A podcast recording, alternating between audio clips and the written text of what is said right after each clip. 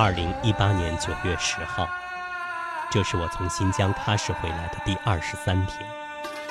朋友圈里新认识的朋友薛小健转发的歌声，又把我拉回到了大漠、边陲、古城、维吾尔族朋友身边。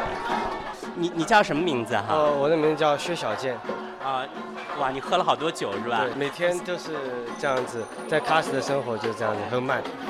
本身是喀什人吗？啊，不是，就是喜欢在哪一个地方就留下来生活，深入去了解他们的民族文化这样子。嗯，你你来喀什多久了？现在八个月了。八个月了。对。哇，那你对他的印象是什么呢？嗯，如果要用一个词来形容他，我觉得是柔和。呃，你们应该有听过，就是那个在新疆有。骑着马儿唱起了歌，来到了戈壁，看见了美丽的亚尔古里。在苍茫的大漠里，喀什就像是一段惊喜。九零后的薛小健留在了这里，两千年前的张骞经过这里，西域都护班超更留在这里，一住就是十几年。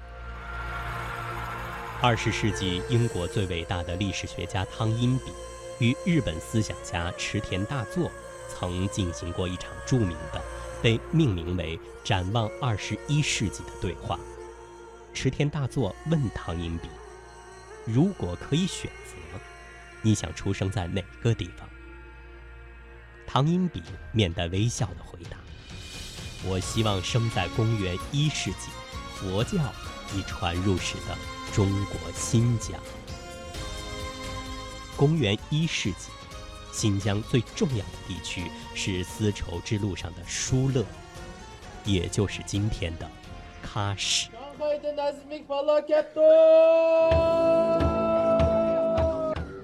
喀什，全称喀什噶尔，古称疏勒。两千一百多年以来，喀什一直是新疆南部的第一大城，是古代丝绸之路北、中、南线的西端总交汇处，古代四大文明的交汇点，也是中西交通枢纽和商品集散地。每天早上，位于喀什市中心的古城都会举行盛大的开城仪式。古城就像是喀什的心脏，它的跳动吸引着来自四面八方的游客。直到今天，走在老城的街道上，依然可以听到那穿越历史的声音。现在我们的交通工具就是马和驴，还有骆驼。但骆驼就不需要骆驼在沙漠上行走，但马和驴在这样路上行走，它的马掌磨损的比较大，我们就要钉上马掌，它就会跑得更远、更久、更有战斗力。可以说，这这老大爷叫什么名字？你知道吗？他在这坐了多久？你能不能？那个那个老大爷，马掌啊，可以有。卡迪江，卡迪江，卡迪尔江。没呀，可以了，看一些过的。二十大五十年了。巴扎是维吾尔语对集市的称呼，在寸土寸金的喀什老城区里，人们依靠巴扎维持着生机。帽子巴扎、花盆巴扎、坎土曼巴扎，这些巴扎是喀什老城生命的象征，也是老城在历史长路上运转的车轮。它记录着生命的印记，滚滚向前，生生不息。师傅。嗯，你好。你这做的是什么呀？门环的。门环。嗯。你一个人做吗？两个不当做。哦。啊，把它装上就行了哈，是一个合成，是吧？哦，这个很漂亮哈。两个一道。嗯。一个两个。三十。啊？三十块钱。三十块钱。两个三十。啊，两个三十块钱，那很便宜哈。那个铜的。啊，铜的。多少钱？六百，六百，六百啊！嗯，一天能卖掉吗？嗯，可以哈。对，好，谢谢你啊，再见。嗯，再见。马掌，门环，虽然生活在城市里的我们已经很少见过，但这些曾经的记忆在喀什古城被唤醒，在维吾尔族大叔的皱纹里，我们仿佛又听到了古丝绸之路上大漠凄厉的风声，马匹的嘶鸣，马掌的踢踏，穿越千年。在喀什生活了大半辈子的学者刘学杰告诉我们：丝绸之路造就了他，因为东方的商队也好，商贸团队也好，他必须到这儿来休整啊。为啥要休整？要做穿越帕米尔的准备。西面过来的商队就是外国商队，要到中原去，或者要到新疆去。他翻过帕米尔是要烧定惊鸿啊，逃过生死一劫啊，要在这里要喘一口气啊，要把货物调整。说他这。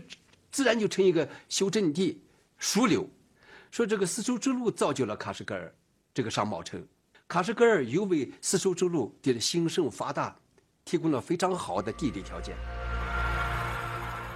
几千年来，喀什不仅是商品贸易的集散地，而且也是精神文化的集散地，近至中亚、南亚，远至西亚、欧洲。如果说西域是几大文明的交汇中心，那么喀什则是中心的中心。学者余秋雨常对人说：“如果你想研究的历史不是一般的历史，而是大历史；如果你想从事的文学不是一般的文学，而是大文学，那么请务必多去西域，多去新疆，多去喀什。”尊敬的各位来宾，大家好！欢迎你们参观喀什市老城区保护综合治理纪念馆。高台民居呢，建于在高四十多米、长。喀什老城被中外游客誉为活的民俗博物馆。二零一零年，国家正式启动了喀什古城改造项目。改造后的古城很好的保留了当地少数民族的建筑艺术，传承了当地的民俗文化。整个古城以艾提嘎尔大清真寺为中心，向外做放射状扩散，有一点二万户家庭居住在古城中，人们的生活得到了很大改善。因为以前是土木结构的房子，没有上下水，更没有独立卫生间。以前道路最宽也只有一米五宽的道路，车根本进不来。啊，万一发生火灾情况，消防车也是进不来的。而现在道路变宽了，每家每户采用天然气，看天然气管道也有了天然气壁挂炉来取暖。这边的居民可以说是大部分都是有两套房子，夏天住这里，冬天住楼房。因为维吾尔族有一句谚语：人生除了死亡，都是婚礼。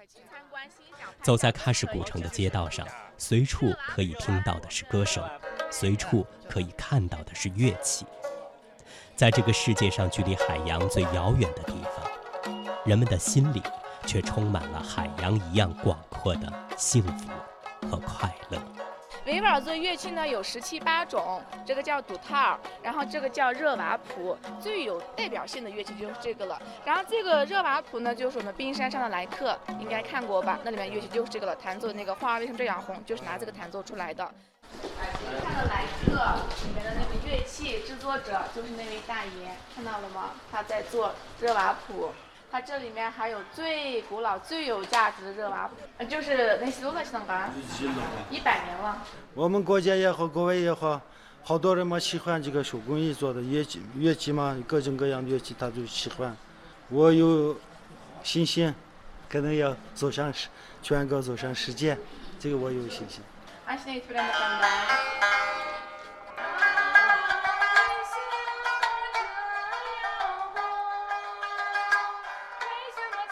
暮色慢慢降临，喀什老城沐浴在一片金色的余晖中。在老城中心的艾提嘎尔大清真寺旁，有一个百年老茶馆，这里是古城人聚会的地方，也是西安青年薛小健最喜欢流连的场所。点一壶茶，和维吾尔族老人一起盘腿而坐，大家谈起都塔。热瓦普，音乐混着茶的香气飘散在老茶馆里，一切都轻松恬淡起来。